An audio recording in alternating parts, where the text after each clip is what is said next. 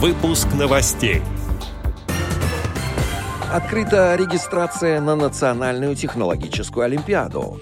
Фестиваль кофе, чая и шоколада. РГБС организует кинопоказ с тифло-комментариями.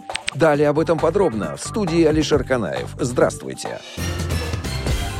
Сегодня, 26 августа, с 8 до 18.00 в читальном зале Российской государственной библиотеки для слепых организуется просмотр известных советских художественных фильмов и мультфильмов с тифло-комментариями, сообщается на сайте РГБС. Мероприятие приурочено ко Дню кино.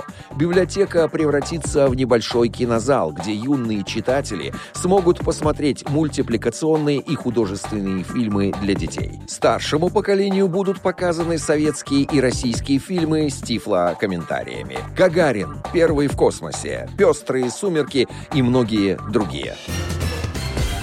28-29 августа в Музее Москвы пройдет фестиваль «Чашка». Настоящий праздник вкусов, ароматов и творчества для всей семьи. Агентство социальной информации сообщает, что в фестивале примут участие более 130 компаний, производителей и импортеров кофе, чая, шоколада и других сладостей. Посетителей ждут мастер-классы и познавательные семинары, дегустации кофе, чая, шоколада и сладостей, конкурсы и розыгрыши, игротеки, фотозоны и музыка от модных диджеев. На фестивале будут организованы увлекательные активности как для взрослых, так и для детей. Вход свободный, без возрастных ограничений.